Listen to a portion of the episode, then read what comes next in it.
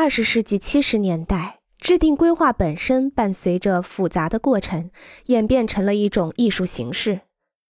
威廉姆·派纳在他的著作《解决问题、制造程序》（Problem Solving, Program Making） 中描述了一个成功的过程。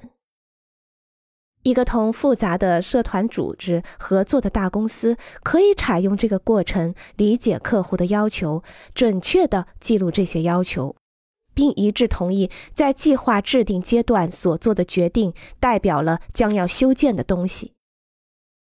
正如你所看到的，这样一个过程非常可靠。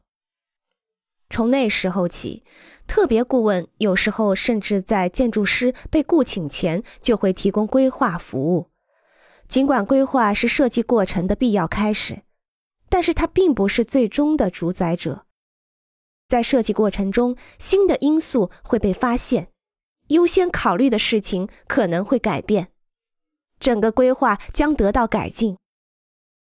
当规划表明你为什么要修建这个建筑物时，许多约束和条例将会告诉你如何做。